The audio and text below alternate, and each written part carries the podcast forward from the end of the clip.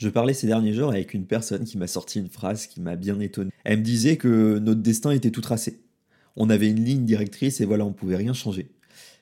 Et euh, franchement, euh, ça m'a scotché parce que, ouais, c'est une manière de penser, c'est sûr, mais c'est pas forcément la réalité. C'est pas forcément la façon dont les choses se passent. Et aujourd'hui, j'aimerais voir euh, ce sujet avec toi. Comprendre s'il y a vraiment un destin, s'il y a des choses qui sont prédisposées et si on peut vraiment avoir la main sur ce qui se passe dans notre vie. Bon, je te dis à tout de suite après le générique. Hello Tu écoutes Toute Direction, le podcast qui te guide sur les sentiers sinueux de ta vie. Je m'appelle Johan Valois et je suis ton compagnon de voyage intuitif. Je suis là pour t'éclairer et te guider dans tes réflexions. Et tu le sais sûrement, mais la vie est comme un GPS capricieux. Parfois, il nous fait prendre une sortie inattendue, nous fait faire des demi-tours ou tout simplement nous perdre un moment pour mieux nous retrouver. Et tu sais quoi? C'est exactement ce que l'on va faire ici. S'explorer, mieux se comprendre, se guider, s'éclairer et s'épanouir dans son quotidien. Alors, attache ta ceinture, prépare-toi à explorer de nouvelles idées et t'ouvrir à de nouveaux sentiers. Car l'aventure commence ici et maintenant.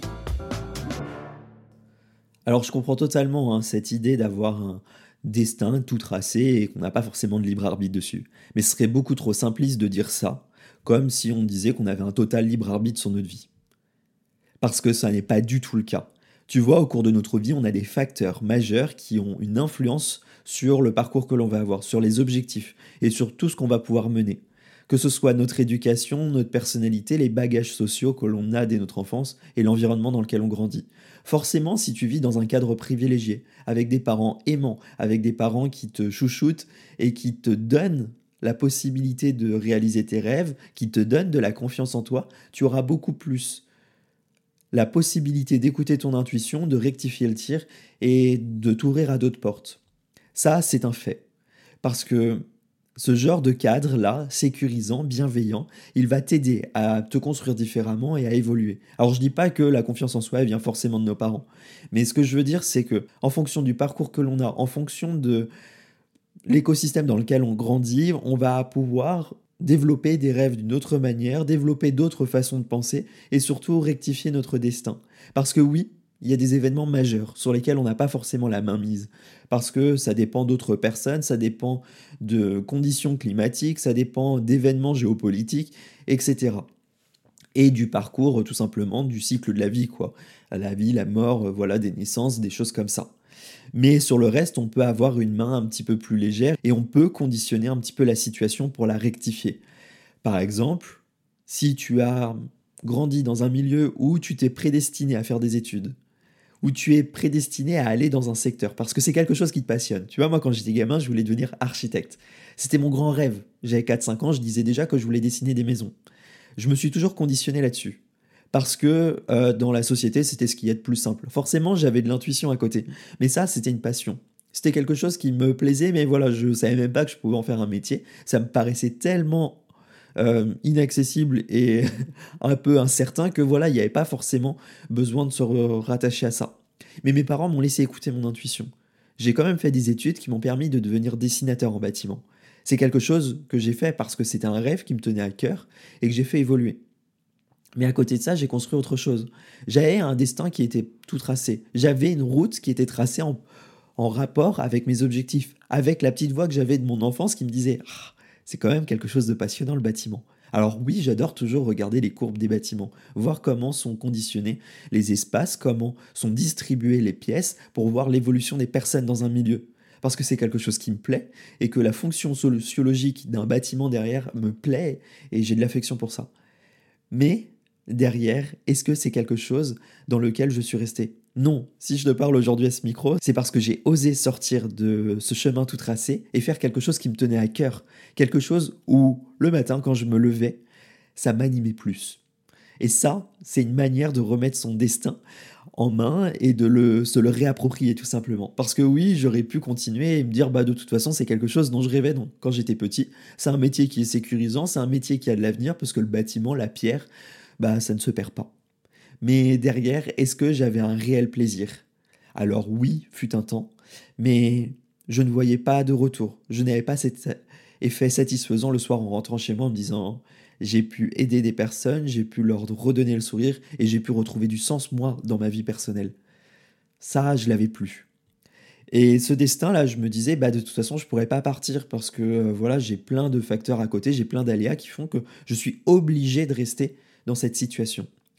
Mais mon destin, il a pu évoluer. Et pourquoi? Tout simplement parce que j'ai appris à me faire confiance. J'ai osé écouter cette voix intérieure. J'ai appris de cette voix intérieure qui était mon intuition, qui étaient ces petits signes là que j'avais à l'intérieur qui faisaient que bah, le matin quand je me réveillais, j'avais la boule au ventre. Le matin, quand je me réveillais, j'avais d'autres envies. C'était de voir le sourire des gens, d'avoir des liens sociaux plus forts, plus riches, de prendre un livre et de me poser sur une terrasse et de pouvoir lire des sujets de société, des sujets qui étaient plus philosophiques ou psychologiques, mais voilà, d'avoir un réel but, quelque chose qui me tenait à cœur derrière. Et ce destin-là, je dis pas que tu ne peux rien changer, je ne dis pas non plus que tu dois rester dans ta situation ou que tu dois tout remettre en question. C'est pas du tout le cas.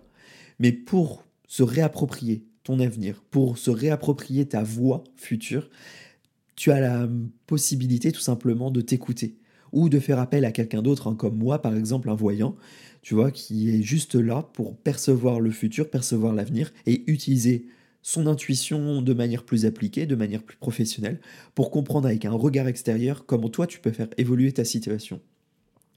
Bref, tu vois, ce futur-là, tu peux le faire évoluer, tu peux le conditionner différemment tout simplement en apprenant à t'écouter. En osant remettre en question certaines de tes croyances, qui étaient fondées quand tu étais petit ou pas, que tu as construit au fur et à mesure de ton évolution, de ton éducation, des personnes que tu as rencontrées et de ton environnement, et de te réajuster.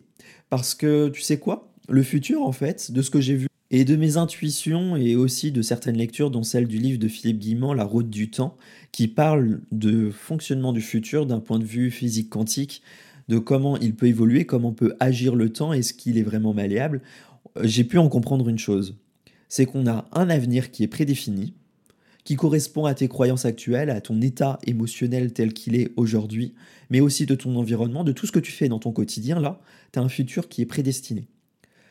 Au moment où tu commences à avoir des envies de changement, une volonté de transformation, tu vas te créer d'autres futurs, d'autres avenirs sur lesquels tu vas pouvoir t'appuyer et te diriger différemment. Ces futurs-là, tu peux y accéder par des petites portes sur les côtés, des petits passages un petit peu cachés entre deux buissons, tu vois, ou un gros panneau qui t'indique bah vas-y change la fonce. Ça, ce sont des intuitions qui vont te cibler, des hasards, des coïncidences que tu vas avoir dans ta vie, qui vont te permettre de te rediriger, de changer de voie et d'avoir ce fameux coup de chance. Et ce que je voulais dire, c'est tout simplement que ton futur, même s'il y en a un qui est prédéfini actuellement, tu as toujours la possibilité de le faire évoluer de te réapproprier ton avenir pour qu'il puisse correspondre plus à tes besoins, à tes envies, et que tu puisses juste être bien dans tes baskets.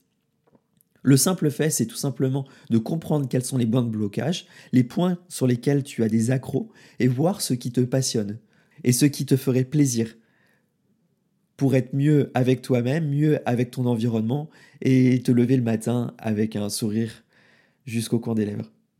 Pour finir cet épisode, j'ai envie de te demander une petite chose je te propose de m'envoyer une note vocale, que ce soit sur Instagram ou directement via le répondeur euh, de cet épisode. Tu trouveras le lien en description pour m'expliquer le plus gros coup de chance que tu as eu dans ta vie, pour comprendre comment tu te l'es approprié et ce que ça t'a fait, les opportunités que ça t'a ouvertes.